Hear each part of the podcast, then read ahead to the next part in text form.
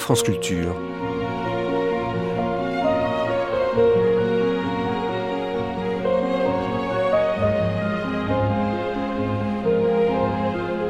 France Culture la nuit, une mémoire radiophonique.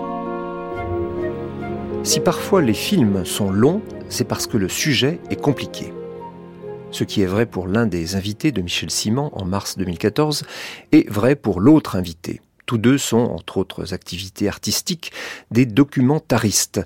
Des documentaristes qui veulent travailler sans idées préconçues et ne souhaitent pas d'explications idéologiques en conclusion à leur film. La préparation, le tournage, les heures et les heures de rush, le travail de montage, Marcelo Fulz et Frédéric Wiesmann confrontaient leur parcours artistique. Retour sur le procès Barbie et le documentaire Hôtel Terminus, Close Barbie, sa vie et son temps, sur le chagrin et la pitié, évocation du documentariste Robert Flaherty, état des lieux du racisme en Amérique, cette rencontre sera suivie d'un entretien avec la directrice de la Cinémathèque de Toulouse à l'occasion du 50e anniversaire de cette cinémathèque. Projection privée par Michel Simon, première diffusion sur France Culture le 1er mars 2014.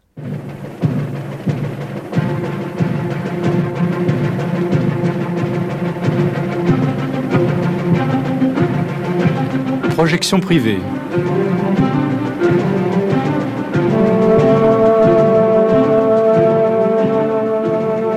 Bonjour. Aujourd'hui, euh, je vous propose une rencontre au sommet avec euh, Marcel Ophuls pour la sortie de ses mémoires, Mémoires d'un fils à papa aux éditions Kalman Levy, et Frédéric Wiseman pour euh, la sortie de son nouveau film, son 40e film, At Berkeley, sur la grande université californienne.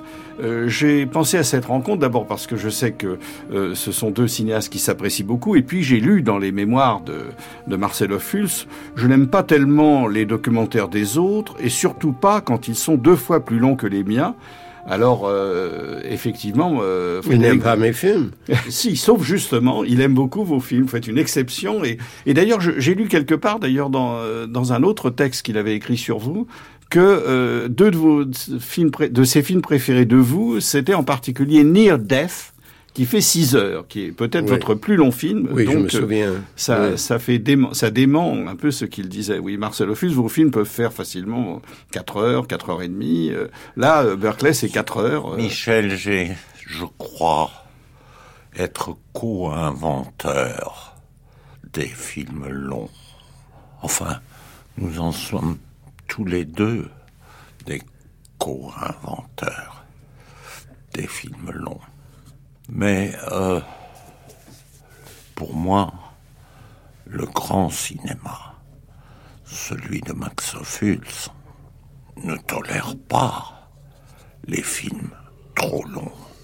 Billy Wilder, que j'ai essayé de rencontrer deux fois, une fois quand j'étais nominé à l'Oscar et que je l'ai pas eu, et une autre fois quand je l'ai eu.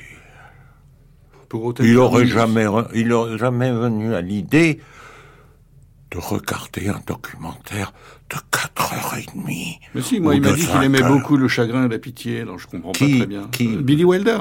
Lui-même vous Oui, a dit alors ça. voyez, donc, euh, excusez-moi de vous démentir dès le départ, mais on sait que c'est un jeu préféré de, de Marcel Ophuls que de, que de dire euh, du mal de ce qu'il a illustré brillamment, euh, Frédéric, Frédéric Wiseman. Oui, exa- c'est exact. Est-ce que vous pouvez nous parler justement de la longueur de, de vos films qui sont Oui, magnifiques? moi- Parce qu'on ne s'ennuie pas une seconde aux Oui, 4 oui, heures de moi, moi, je, quand je commence le montage, je n'ai aucune idée quelle sera la longueur.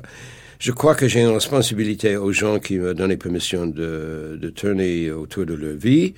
Et, et euh, souvent, à mon avis en tout cas, les, les ch- sujets que j'ai choisi à tourner sont des euh, sujets très compliqués. Ce sont des Et- quoi?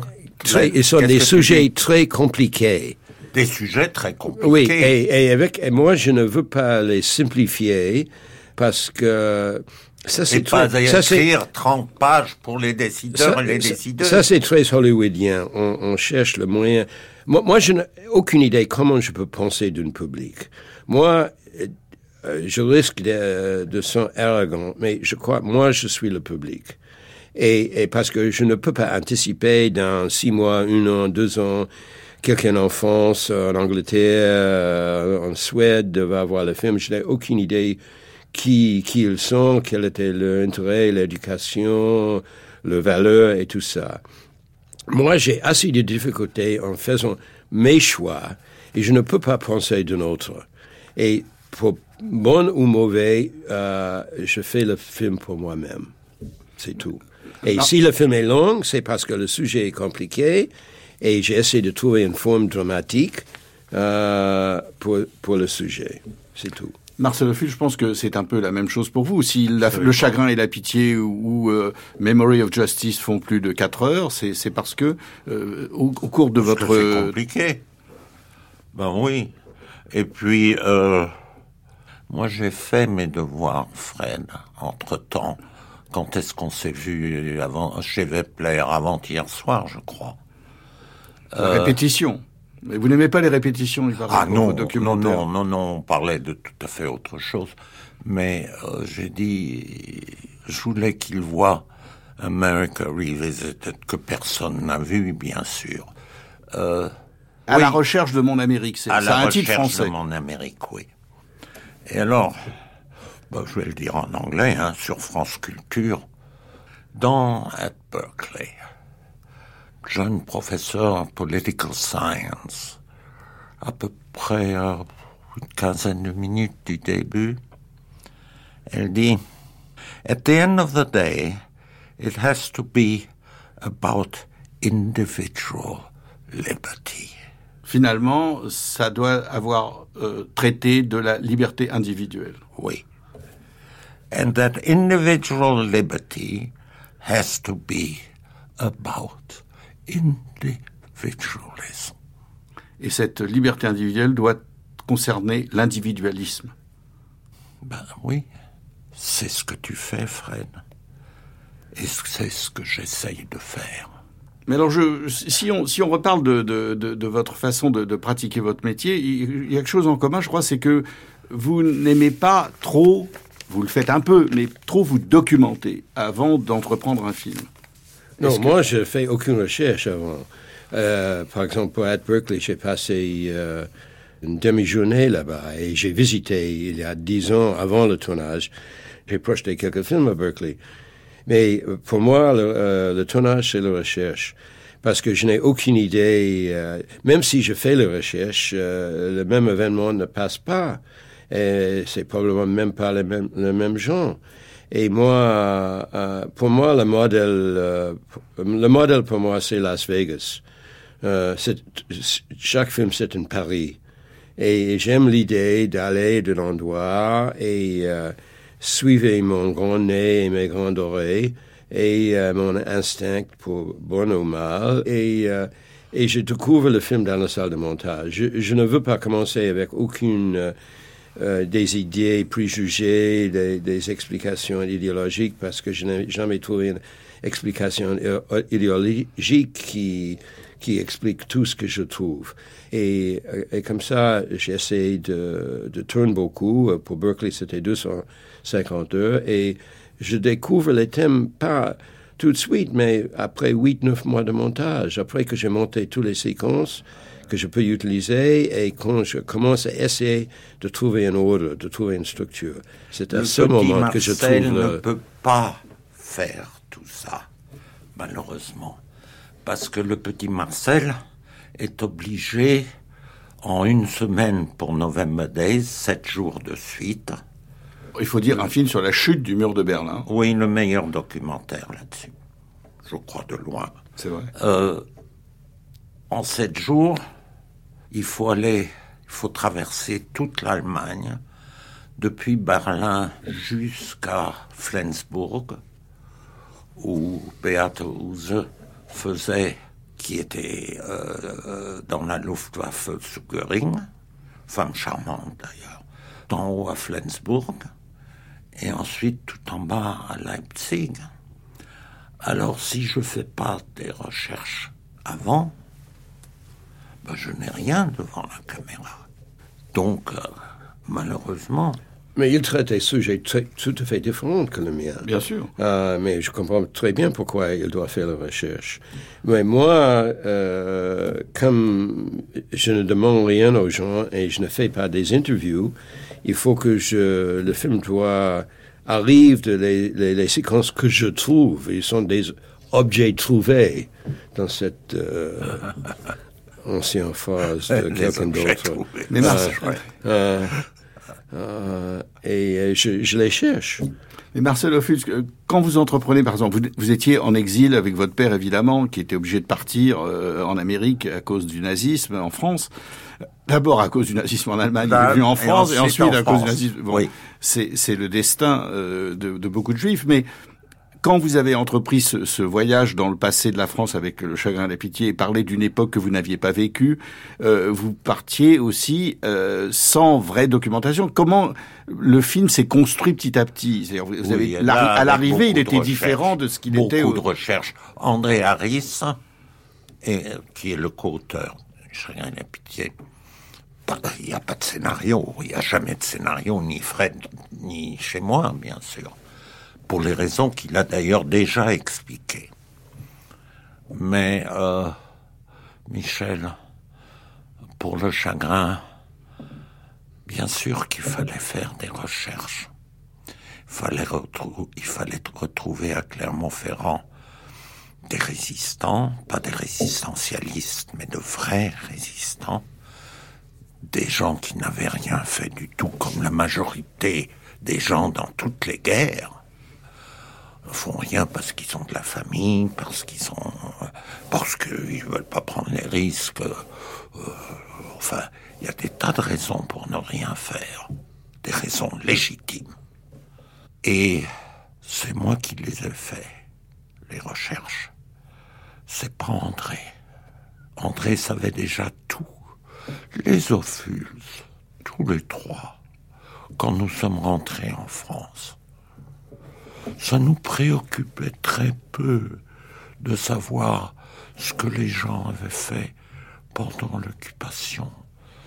On n'était pas concerné par le passé, on était concerné par l'avenir. Que Daniel, Daniel Darieux, ma chère Daniel Darieux, qui nous écoute peut-être, Michel, qu'elle soit partie dans un train pour l'Allemagne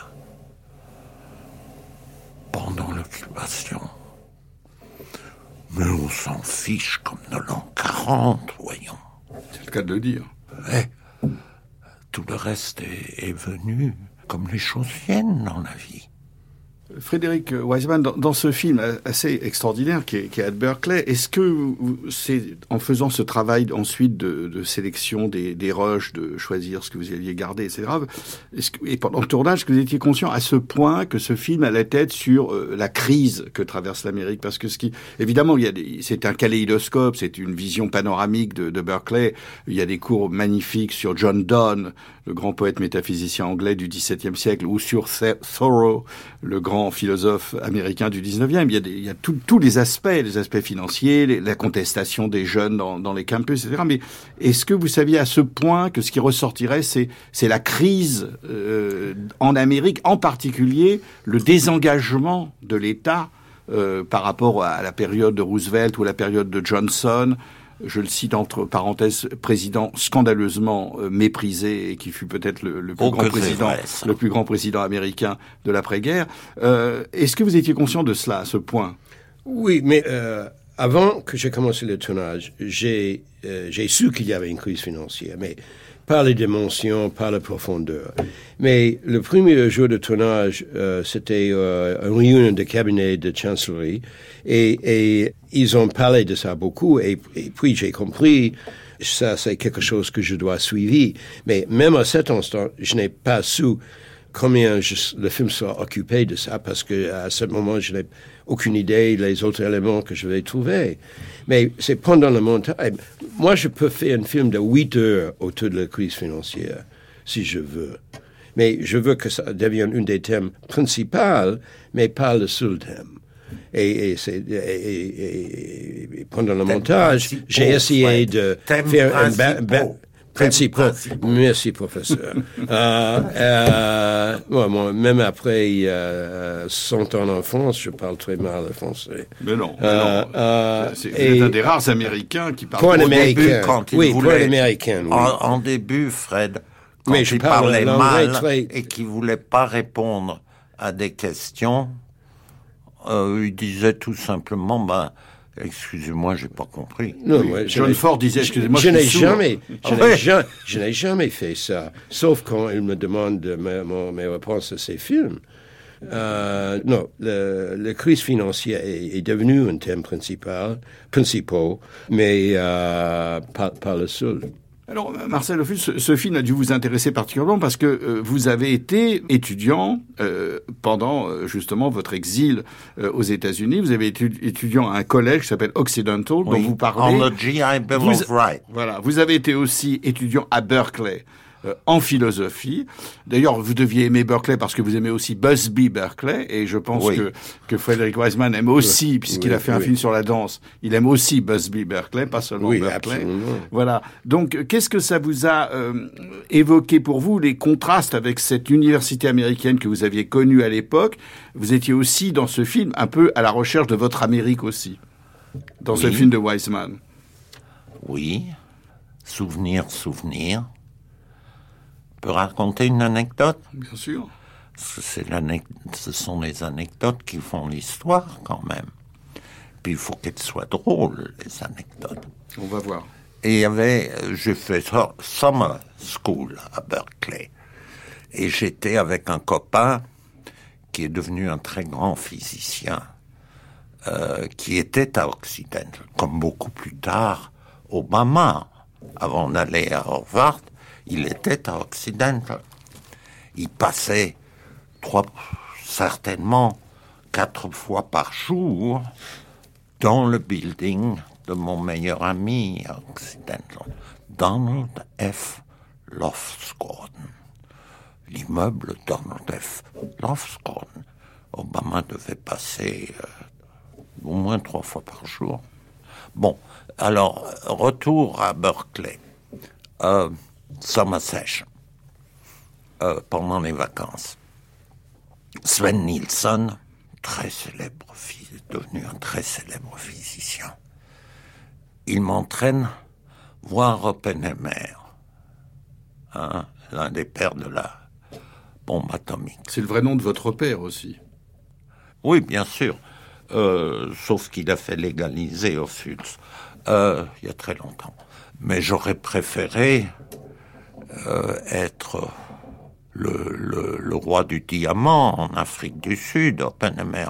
J'aurais préféré être de sa famille parce que je serais très riche, hein, Michel. Bon.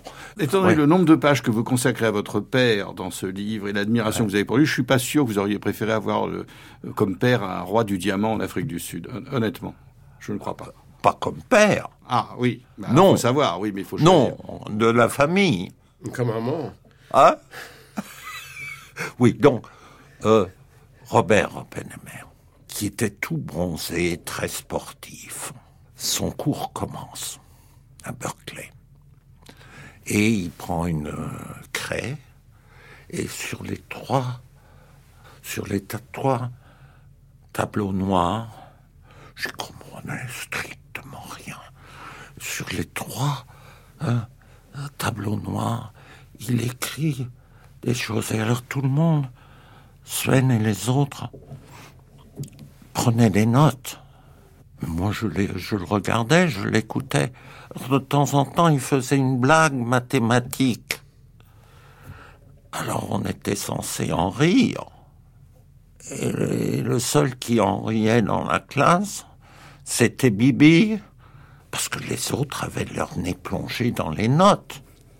Et alors, à la fin, Sven dit, allez, on se dit en Marcel, parce que le professeur Oppenheimer euh, vient de te repérer comme surdoué, comme lui.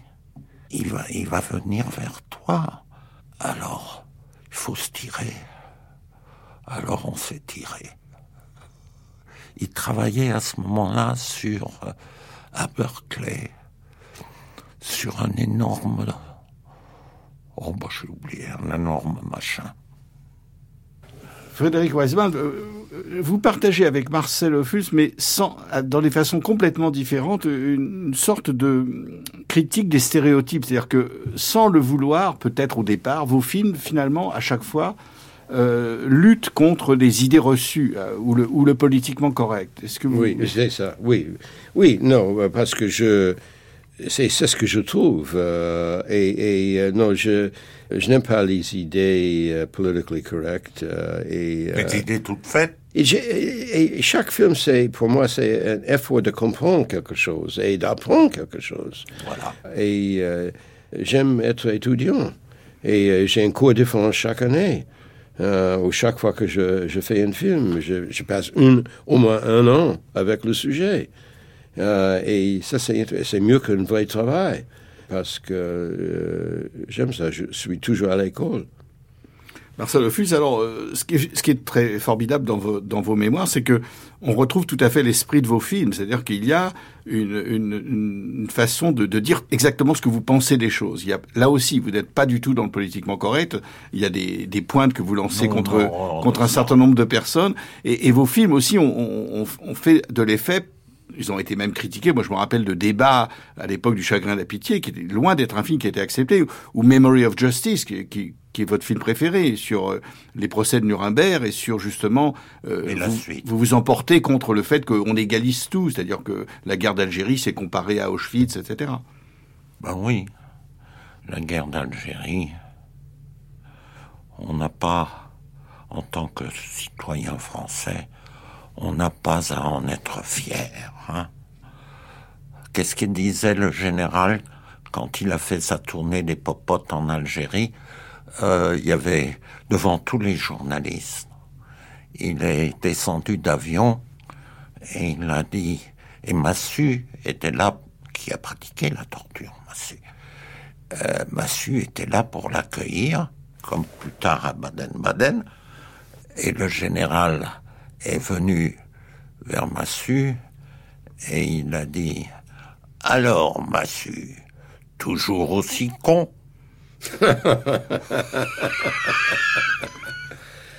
Oui, mais vous ne dites pas ce qu'a répondu Massu à ce moment-là. Ah oui, la chute, c'était lui. Il a dit pour vous servir, mon général. Ah, ça c'est très bien. Formidable, non, frère? Oui, ça c'est très vite. Alors, justement, vos préférences, maintenant, c'est at Berkeley, au même titre que, que Near Death. Qu'est-ce qui vous avait marqué, euh, Marcelo Fulz Ben, c'est dans mon film. Fred est aussi dans mon film, Ain't Misbehaving. Un promeneur, un promeneur qu'on a vu à Cannes l'an dernier. Un, voyageur. Un voyageur, pardon. Un voyageur, oui. Les promeneurs, c'est beau. Qui était à Cannes. Ben, ça fait partie, tout ça, du showbiz. There's no business like show business. Tu veux pas chanter avec moi, frère? Michel. Like no business, I know. Il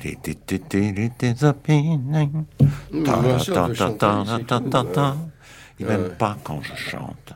Moi, moi j'ai assisté dans une lecture à Salt Lake City une fois où il a chanté, je sais pas, j'ai pensé que c'était 40 minutes, mais c'est peut-être moins.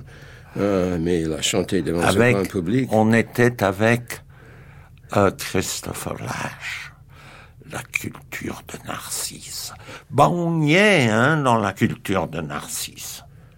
le 21e siècle, messieurs, dames, c'est the culture of narcissism la culture du narcissisme. Oui, Christopher Lash, ce grand euh, sociologue américain, avait vu très, très juste il y a 40 ans avec son livre. Alors, Frédéric Weisman, justement, vous dites souvent que vos films, pour vous, c'est un peu des fictions. Et, mais moi, ce qui m'a toujours euh, frappé dans votre cinéma, c'est qu'il y a un peu un alter ego dans les films de fiction américains, qui est Robert Altman. J'ai l'impression qu'en fait, euh, il a fait avec des personnages que ce soit euh, Nashville, que ce soit Health dans le monde de, de la santé, que ce soit euh, dans, dans, dans, dans, beaucoup de films qu'il a pu réaliser, euh, il a traité de communauté, il a traité un mariage, c'est la famille, etc. Est-ce que est-ce que vous vous retrouvez un peu dans cet univers altmanien que, que vous Non, non, moi, je ne sais pas. Je crois qu'il il se trouve dans un univers Wisemanesque. mais non, je crois que Nashville, par exemple, j'adore Nashville. Oh, c'est euh, une euh, merveille. Euh, et, et, comme ça, il, il, a fait un montage plutôt comme un documentaire. C'est une séquence en autre. Et, et aussi, euh, il, il, saute des abstractions dans la façon qu'il montre le film. Et c'est la même chose. Euh, je fais le même effort dans mes documentaires.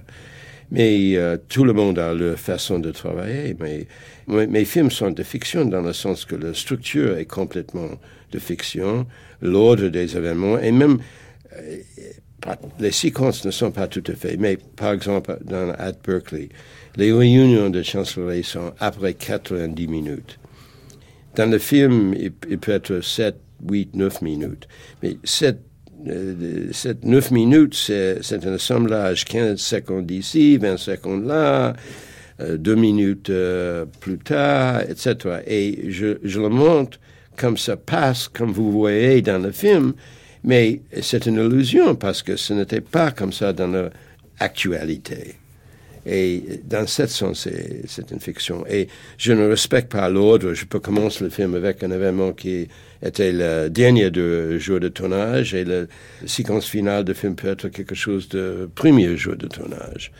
Et, et, et pour moi, le montage, c'est comme l'écriture. Parce que comme, euh, et c'est l'envers d'un film de fiction, parce que moi, je fais l'écriture à la fin, euh, dans le montage. Et, et euh, moi, je n'ai pas, euh, un écrivain, la limite pour un écrivain, c'est son expérience et son imagination. Pour moi, la limite, c'est mon imagination, mon expérience contre les roches. Mais avec 205 heures de roches, on a beaucoup de choix. Marcel Ophuls, cette idée que euh, ces, ces, documentaires sont aussi des fictions, je ressens devant vos films aussi. C'est-à-dire que, euh, bon, pour reprendre le film le plus célèbre de, de, vous, Le Chagrin et la Pitié, pour moi, les frères Graves, Anthony Iden, le, le pharmacien de, de Clermont-Ferrand, ce sont des personnages. C'est-à-dire qu'ils vous les traitez comme des personnages. Par le montage, ils deviennent des personnages. Oui. oui. Madame Simone Veil n'aime pas. Elle devait roupiller un peu à Publicis quand elle, dans les bons fauteuils de Publicis, quand elle voyait le film. Il faut dire que vous lui en voulez parce qu'elle a interdit le chagrin et la pitié pendant dix ans sur les écrans de télévision. Douze. Douze ans. Mais Kubrick, The Path of Glory, les sentiers de la gloire, a été interdit pendant quinze ans. Mais la différence entre Kubrick et moi à cette époque, Qui a cessé le tournage des Sentiers de la Gloire pendant une journée entière quand mon papa est mort. Une journée entière, hein euh, Ben, 15 ans. La différence, c'est que lui, il s'en foutait. Et moi, je ne m'en foutais pas du tout. Hein mais d'ailleurs, ce, qui est intéressant d'ailleurs aussi, ça c'est, euh, vous avez commencé à peu près en même temps. Euh, le, votre Munich, euh, c'était votre premier film. C'est 67, je crois, ou 68. Premier film documentaire. Documentaire, je parle. Oui, oui. Eh, oui. Non, mais on parle avec Frédéric Weisman. C'est 67, 68. Mais il parle aussi, lui, de du grand cinéma. Hein Absolument. Mais ça lui arrive. Son premier film, Titty Cut Follies, qui est sur un asile, et à peu près de la même époque. Donc vous avez commencé dans le documentaire à peu près de la même époque, et vous avez commencé par des problèmes avec justement la censure. Titty oui, Follies, Titty Follies a été interdit très longtemps. Oui, il y a 23 ans. 23 ans. Et puis euh, Le Chagrin et la Pitié a été interdit d'antenne euh, à la télévision, alors que c'est un film fait pour la télévision par les Allemands d'ailleurs. C'est les Allemands qui ont produit. Euh, oui, enfin, je suis un peu, je pense moi-même, euh, mais euh, comme je suis très procédurier, comme votre père. J'ai appris que votre père était très procédurier et très colérique, comme vous, alors. Oui. Moins procédurier que moi. Il détestait les avocats. Moi, j'aurais fait un bon avocat. Mais mon papa ne voulait pas que je le sois. Vous auriez fait du droit euh, comme Frédéric Wiseman qui a abandonné. Oui, j'ai détesté. Il a commencé euh, par des études de droit. Heureusement, vous avez détesté ça pour faire autre chose. Oui, oui, non. Moi, j'ai détesté le faire. J'ai lu les romans pour trois ans. Euh, je suis pas assisté au cours, mais j'ai évité la guerre en, en Corée comme ça. Tandis que Marcel était envoyé en- au Japon, euh, Ouais. après dans le Japon occupé, comme soldat. Oui, mais c'est euh, euh, euh, Hurry Up and Wait. C'est une. euh, je peux parler de l'armée américaine un Oui. instant? Dépêche-toi et attends. Oui. Oui. Euh, bah, toutes les semaines, c'était pareil en Allemagne. Et les médecins, avant de nous lâcher en permission, ils nous montraient toujours des d'horribles films avec des bites toutes noires. Et puis, euh, au début, on était complètement fascinés par mon Dieu, la gonorrhée, mon Dieu, le syphilis. Et puis à la fin, ils nous disaient toujours, les médecins de l'armée, ils disaient, So, be good. And if you can't be good, be careful. Soyez bon et si vous êtes bon, soyez prudent. Oui, c'est pas tellement la traduction. Ah. Euh, soyez, oui, enfin, pas vraiment. Euh, et puis c'était aussi. il fait pas le travail, Marcel, mais il est, il est impitoyable, c'est Oui, ça? oui, l'important. Et, et moi, je pas trouve se la traduire traduction était très bonne. La, la traduction est bonne. Bon. Et puis, euh, pourquoi il m'avait envoyé au Japon? Parce que je parlais quand même très convenablement l'allemand et le français. Ils auraient pu m'envoyer en Europe quand même. J'avais énormément envie d'y retourner. Bah non, c'est l'armée américaine. hein. Vous- Ils m'ont envoyé au Japon. Puis vous étiez un peu d'origine allemande, donc c'était l'axe qu'il refaisait. Oui. Ah, je sais pas. C'était déjà un peu la guerre froide et, euh, et ça commençait. Les Juifs qu'on envoyait en Allemagne pour faire des interrogatoires, ça commençait déjà à être mal vu. Peut-être il veut que vous, euh, vous appreniez le, le japonais. Avec vous Non. avez déjà deux langues, il veut Trois que vous... langues. a- Trois oui, langues. trois langues. Marcel a trois langues. et- oui, et- et- Non, je chantais le vous répertoire. Non. Fred, je chantais le répertoire. J'étais entertainment specialist. Ah.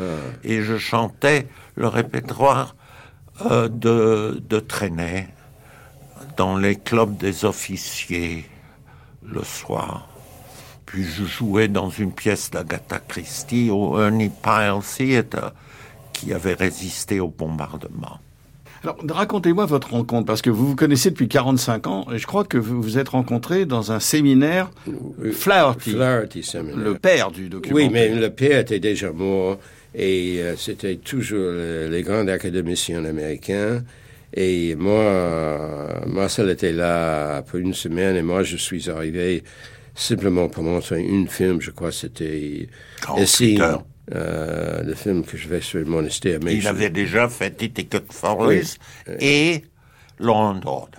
ouais. Et- Law and Order. Oui. Et, et j'ai- j'ai oublié quel film j'ai montré là-bas. Mais en tout cas, je suis arrivé et j'ai déjà vu euh, une ou deux films de Marcel.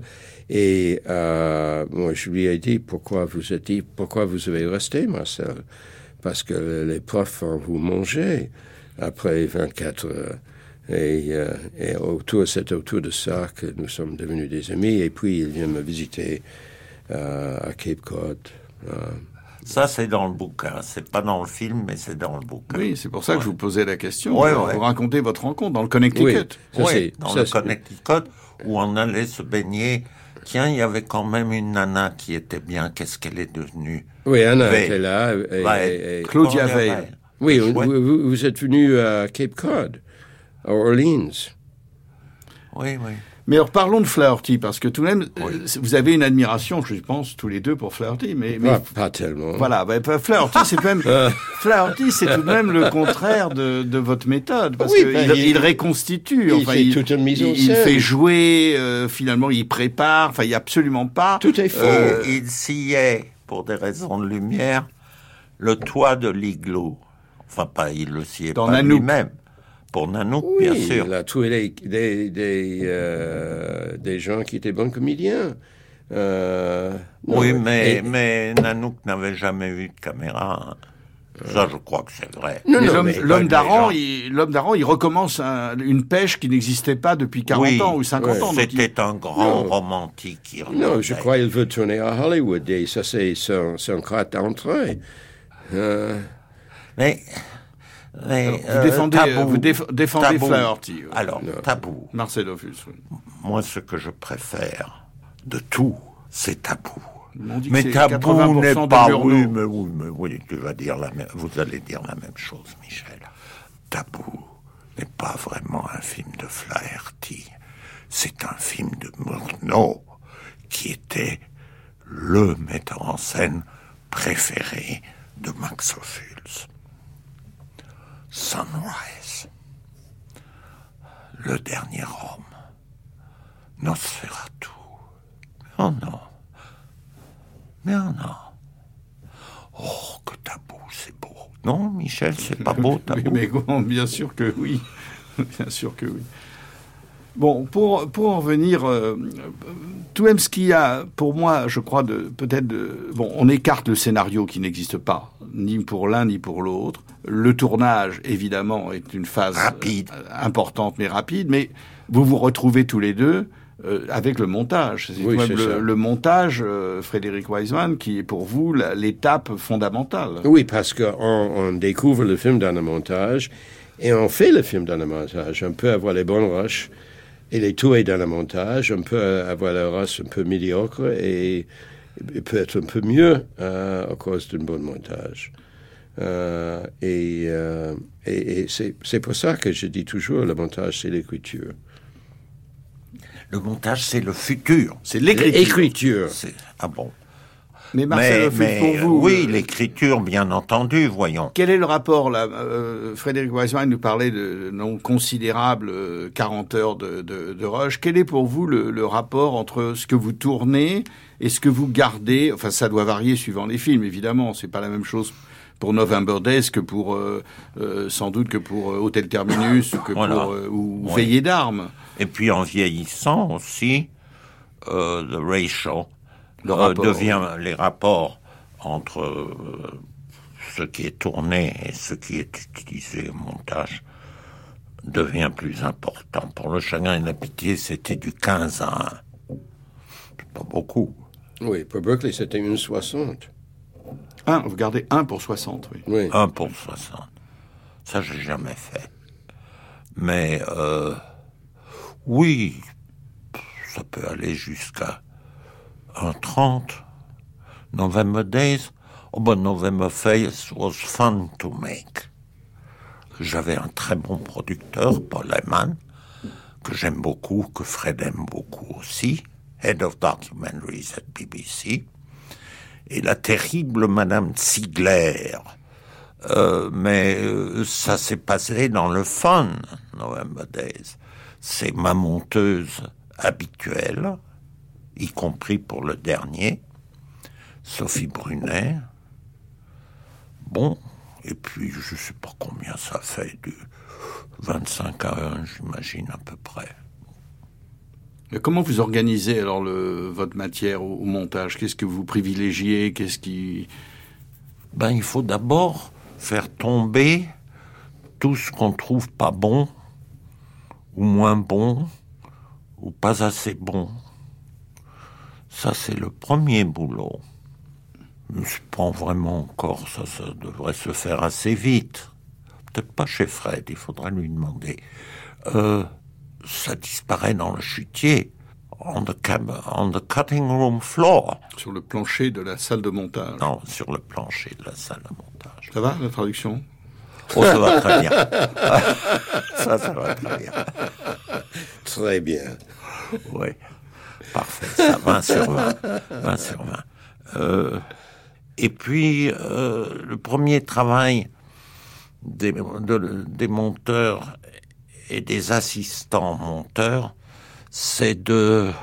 Il y a des relevés de textes qu'on m'envoie chez moi. Et alors, euh, ça, ça s'est développé peu à peu. À partir de là, au crayon, ils mettent partir de là, zoom arrière, à partir de là, euh, zoom avant, plan de deux, plan général, gros plan, horreur des gros plans, comme mon papa. Et puis je commence à travailler là-dessus chez moi. Et ensuite, le vrai montage commence. Mon Dieu, sur Terminus. Oh, que cela a été un film malheureux. Par la faute de François Mitterrand. Qui reculait le procès. Qui voulait pas que Barbie. Euh, dans un premier temps, il était d'accord avec Badinter pour faire extrader Barbie, enfin pour le faire kidnapper en Bolivie où tout, tout le monde savait qui était Klaus Altmann. Tous les Français savaient qui était Klaus Altmann. Et puis, euh, bah, il a quand même, euh, à cause de Bousquet principalement, il a quand même préféré que Barbie, qui était coriace, meure en prison. Ça m'a coûté quand même un an de ma vie, ça. Il a essayé de, oui, de de reculer le procès au maximum. Au maximum, oui.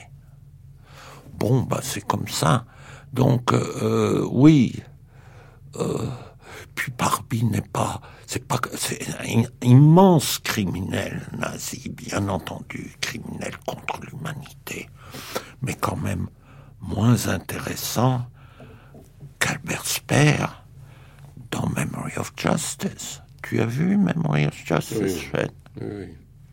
Mais père était formidablement intéressant. Non, non, j'ai beaucoup aimé ça. Oui, je l'ai vu l'année dernière quand c'était présenté ici à Paris. Kubrick avait un projet sur Sper qu'il a abandonné. Je sais. Oui.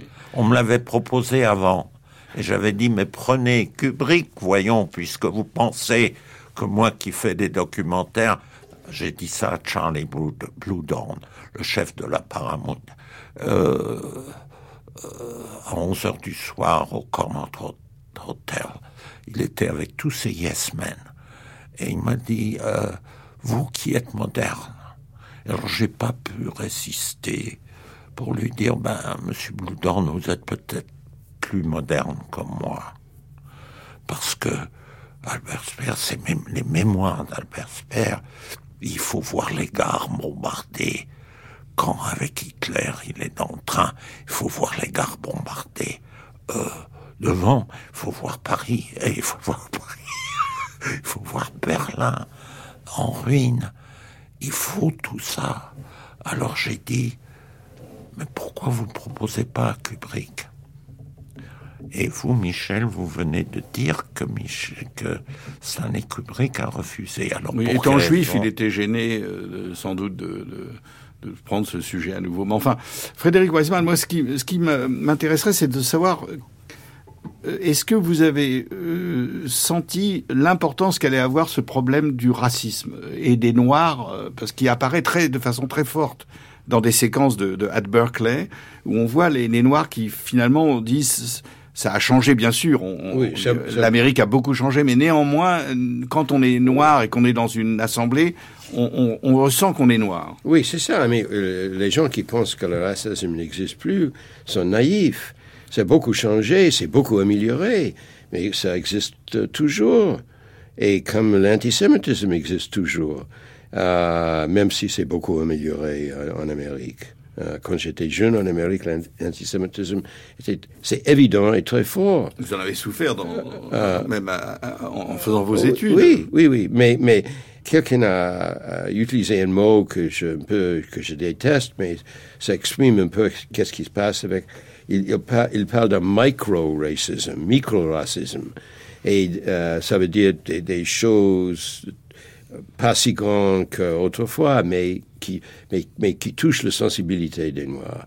euh, par exemple, qu'un noir doit parler pour tous les noirs, euh, ou les noirs sont exclus d'un groupe. Mais euh, bien sûr que ça existe, et, et euh, cette séquence dans le film est très importante. Je peux revenir un instant sur le Flaherty Seminar. Ils avaient, il y avait deux noirs qui étaient montés de ah, qui étaient montés de de New York, qui avaient fait un film sur Elijah Mohammed. Et le soir, il y avait ils avaient, pour le dessert, il y avait du watermelon, de la pastèque, pour qu'il pèse. Euh, ils étaient, mais ils étaient furieux, les deux mecs. Euh, le lendemain, ils sont repartis, mais ils étaient furieux parce que le watermelon, bien sûr, c'est for the Negroes, pour les blacks. Bon, anecdote. Alors pour terminer, peut-être je voudrais je sais que Marcelo Fulz, à juste titre, euh, a une grande passion pour l'Amérique. Euh, c'est en France, c'est pas tellement euh, courant. Enfin, il y a une sorte d'anti-américanisme. Et je trouve que at Berkeley exprime merveilleusement pour moi le cœur de, de l'Amérique et aussi une réflexion que, que m'avait fait Joseph Mankiewicz en parlant des personnages des films de fiction. Il disait Aujourd'hui, de plus en plus, dans les films, les gens ont 50 mots de vocabulaire, ils grognent, etc. Alors qu'il existe beaucoup de gens intelligents, brillants, qu'on rencontre dans des soirées. Dont lui, qu'on rencontre dans des soirées qu'on ne voit jamais à l'écran, qui ne sont pas des personnages, on ne veut que du lumpen sur l'écran. Et je trouve que quand on voit ce film, ce qui est passionnant dans Ed Berkeley, c'est le nombre de gens intelligents, de gens passionnés, de gens tolérants qui parlent euh, de tous les problèmes, qui savent parler. Qui savent parler. Est-ce que c'est ce que vous avez ressenti, euh, Marcel, en voyant le film? Parce qu'il me, oui, il revient, Fred, tu reviens à la parole, à l'audiovisuel. On est des mecs de l'audiovisuel et la chorégraphie, c'est bien joli, mais enfin, c'est pas vraiment notre boulot à nous. Oh, je, je ne suis pas du tout d'accord. Il faut suivre le sujet. Euh, je crois que pour la danse, la chorégraphie est très importante. il ne faut pas parler de euh, l'odieux visuel. le visuel peut être beau aussi. Moi, j'ai des films qui sont très liés aux paroles et euh, des autres films qui, sont très liés au mouvement. Boxing Gym, par exemple, c'est un film de danse, comme la danse.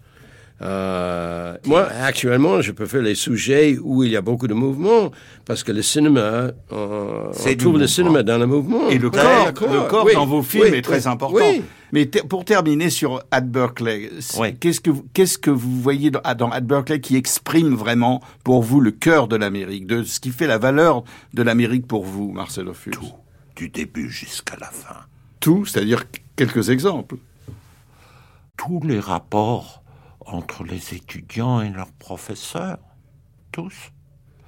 Le fait que Berkeley a du mal devant les salles républicains, the Tea Party people, c'est these crazy people, ces types complètement, ces gens complètement fous. Oh, Dieu merci qu'on a encore Obama pour un deuxième mandat. Hein? Non? Oh Mais Frédéric bah, Weisman, il y a aussi tout de même une, ce qui est intéressant, c'est de voir tout de même l'opposition entre les, des enseignants d'aujourd'hui qui ont été des contestataires il y a 40 ans et, la nature, et la nature de la contestation des étudiants aujourd'hui qui réclament, il dit nous nous demandions deux ou trois changements, deux ou trois choses, aujourd'hui, ils demandent tout. Et, c'est totalement irréaliste. Il y a tout de même un conflit de génération. Oui, c'est un conflit de génération. Et aussi les manifestants euh, qui sont dans le film, c'est un peu naïf parce que le, le, demande principal, principal euh, c'était euh, euh, euh, que la tuition doit être gratuite. Mais ça, c'est la question. On ne peut pas avoir la tuition gratuite parce que l'État euh, ne donne assez d'argent à l'université. Et comme ça, le demande est complètement naïve. Et, et, et, toute l'administration de Berkeley est d'accord que s'il peut donner la tuition gratuite, très bien. Mais tuition, c'est l'inscription. Ah, oui. C'est l'inscription. Tuition, c'est l'inscription. Ah, Danny qui s'appelait encore à l'époque Danny le Rouge, Danny Cohn-Bendit, euh, qui s'appelait pas encore Danny le Vert, euh, quand, en 68, quand il menait la grève à laquelle j'ai beaucoup participé quand même à l'ORTF, euh, quand il parlait d'université, des études, des rapports entre les profs et les étudiants dans le mouvement du 22 mars. Mais il ne parlait que des campus américains, voyons. Le révolutionnaire. Il n'y avait que les campus américains qui comptaient pour lui. Et je pense, il faudrait lui demander, je pense que ça n'a pas changé. Donc, euh, je rappelle euh, le titre des mémoires de Marcelo Fuls, euh, passionnant et, vraiment sans concession et très très libre, comme vous l'avez entendu aujourd'hui. Donc, mémoire d'un fils à papa chez Kalman Levy. je recommande évidemment At Berkeley, le film, le très beau film de, de Frédéric Wiseman, une fois de plus, et son 40e film d'ailleurs. On attend National Gallery, sur la National Gallery de, de Londres que vous avez, euh, je pense, vous êtes en train de, terminer. Je signale aussi que deux des films du papa de, de Marcel Ophuls, Max Ophuls, ressortent restaurés chez Gaumont, Madame 2 et Le Plaisir, qui sont d'ailleurs deux de vos favoris, avec L'être d'une inconnue, qui lui ressort en salle euh, grâce à Carlotta. Je signale aussi que la semaine prochaine, je recevrai Volker Schlendorf pour, euh, ah. euh, pour son dernier film et que dans France Culture Papier, on peut lire c'est une première, l'intégralité de cette émission dans le dernier numéro de France Culture Papier, donc Diplomatie de Volker Schlendorf. Et dans quelques instants, ce sera le conseil de la semaine.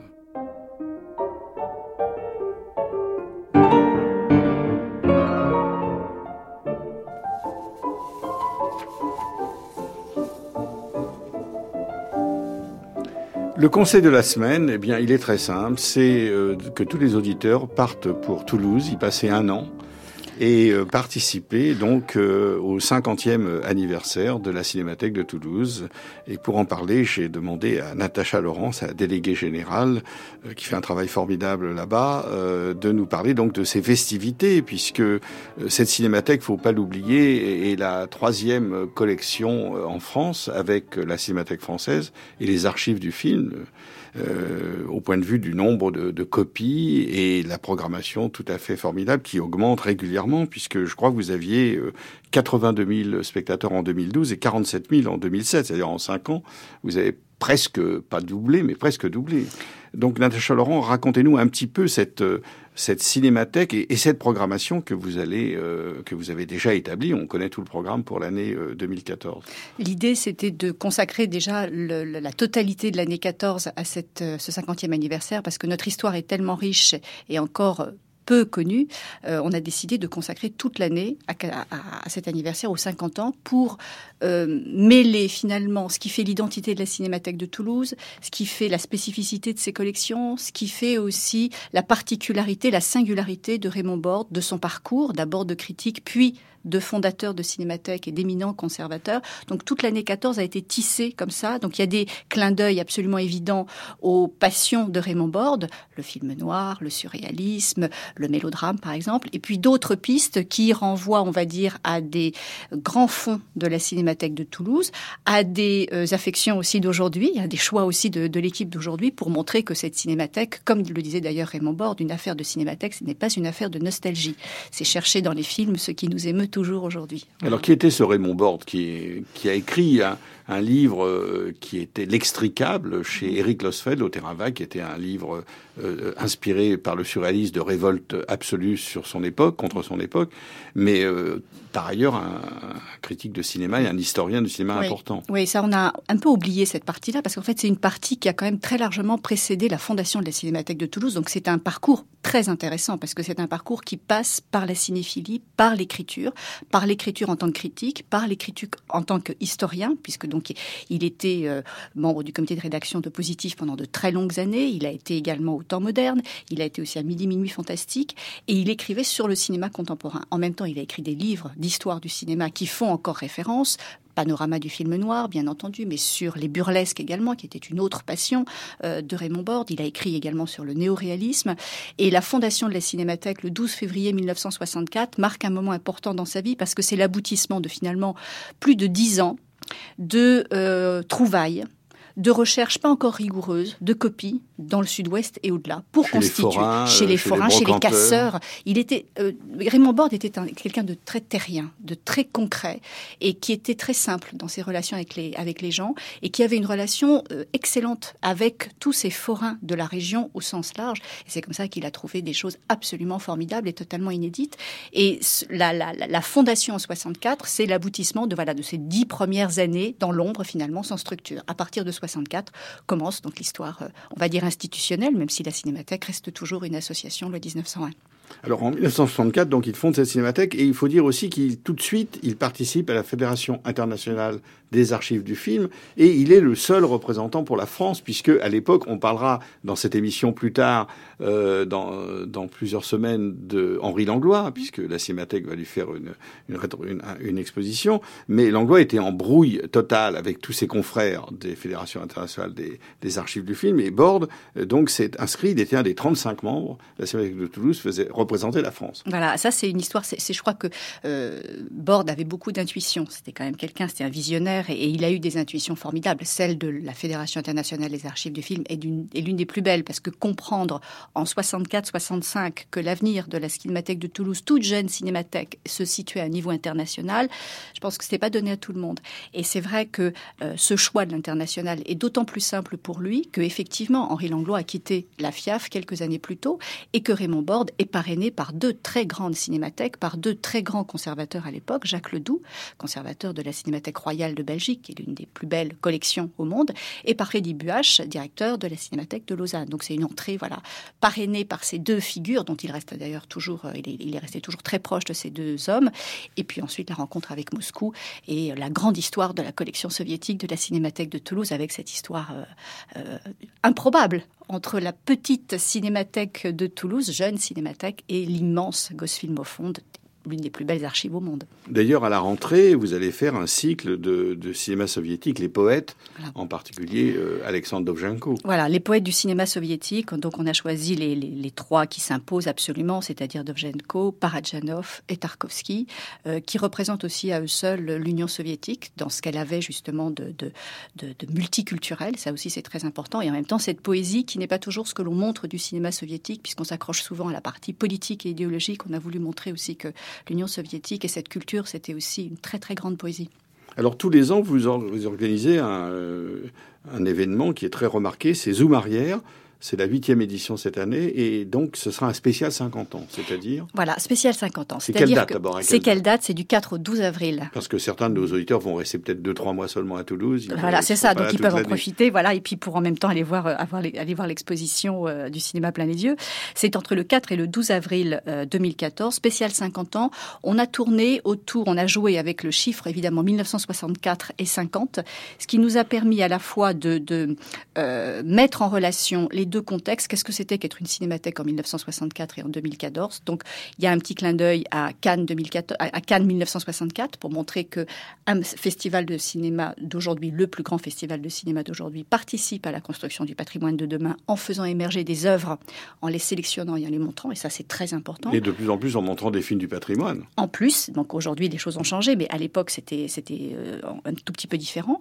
On a choisi également autour d'un film majeur de 64 qui est sorti dans les dernières années, dans les derniers jours de 63, le mépris, de montrer, de faire, de proposer une lecture patrimoniale. Ça, ça va être un exercice de programmation, j'espère original. C'est montrer comment, euh, autour de ce film, on construit, et lui-même construit, une histoire du cinéma et comment ce film, bien sûr, ça on le sait, s'inscrit comme un moment absolument euh, essentiel de la prise de conscience par le cinéma de sa fragilité, de son histoire et donc de ce lent processus de, patrimonialisation. On invite une autre très grande archive de cinéma étrangère qui est le Filmmuseum de Vienne, qui a été fondé en mars 1964 par Peter Kubelka, qui est une cinémathèque très proche de la nôtre parce qu'elle a des choix euh, très différents des autres, donc une identité forte. Et euh, nous allons donc faire un échange, si je puis dire, avec, euh, le directeur du Film Museum, Alex euh, Horvat, qui viendra avec une carte blanche. Et moi, j'irai à Vienne au, au mois de mars. Et enfin, parce qu'une cinémathèque, nous sommes persuadés qu'une cinémathèque doit faire retrouver des figures oubliées, nous allons proposer la première grande rétrospective d'une actrice magnifique du muet qui s'appelle Léatrice Joy, qui est étonnante de modernité. Les films existent, mais n'ont jamais été rassemblés pour montrer toute la dimension moderne de cette actrice extraordinaire, qui a été une grande actrice de, Griffith, mais pas que. Ça, c'est du 4 au 12 avril.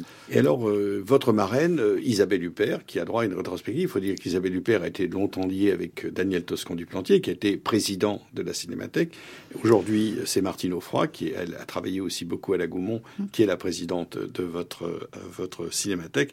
Donc, Isabelle Huppert a droit, elle aussi, à une rétrospective. Ben, elle, a, elle a accepté d'être la marraine des 50 ans, et ça s'imposait. Isabelle était déjà venue plusieurs fois. On n'avait jamais fait de grande rétrospective en son honneur, donc on a choisi ensemble avec elle 20 films magnifiques de sa, de sa filmographie. Merci beaucoup, Natacha Laurent. Donc, je rappelle, euh, année festive à Toulouse pour les 50 ans de la Cinémathèque de Toulouse. C'était Projection privée, une émission de Michel Simon à la prise de son Philippe Palares. Elle a été réalisée par Laetitia Coya et préparée par Sylvia Favre.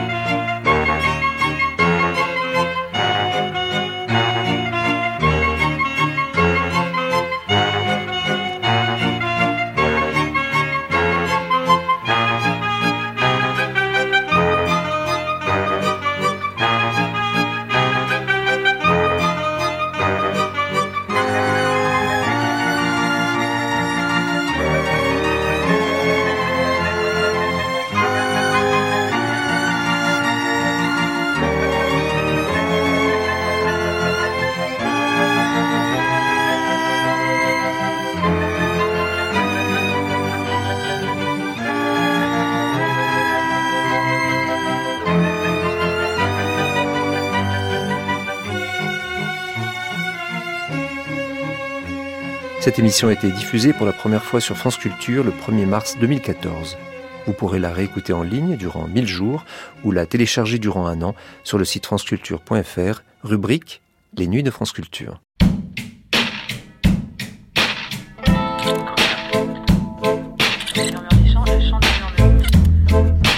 Douce maison, jolis chevaux, basse campagne, terrain enclos, notre territoire commun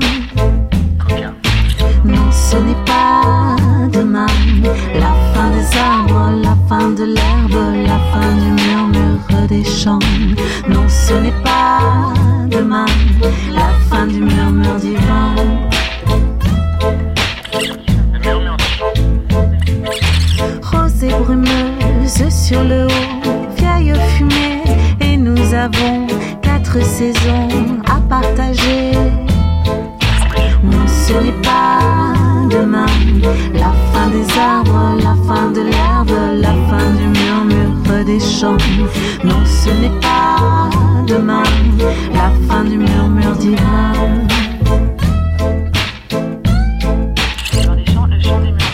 Vaste recoin, terres humides, rien que des champs,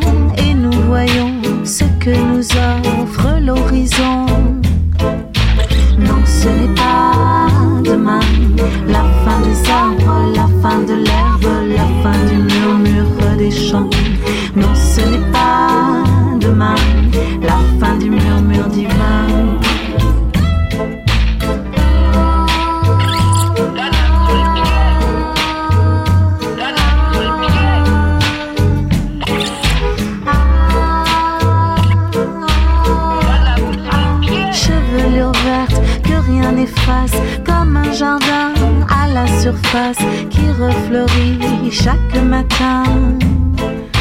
Non, ce n'est pas demain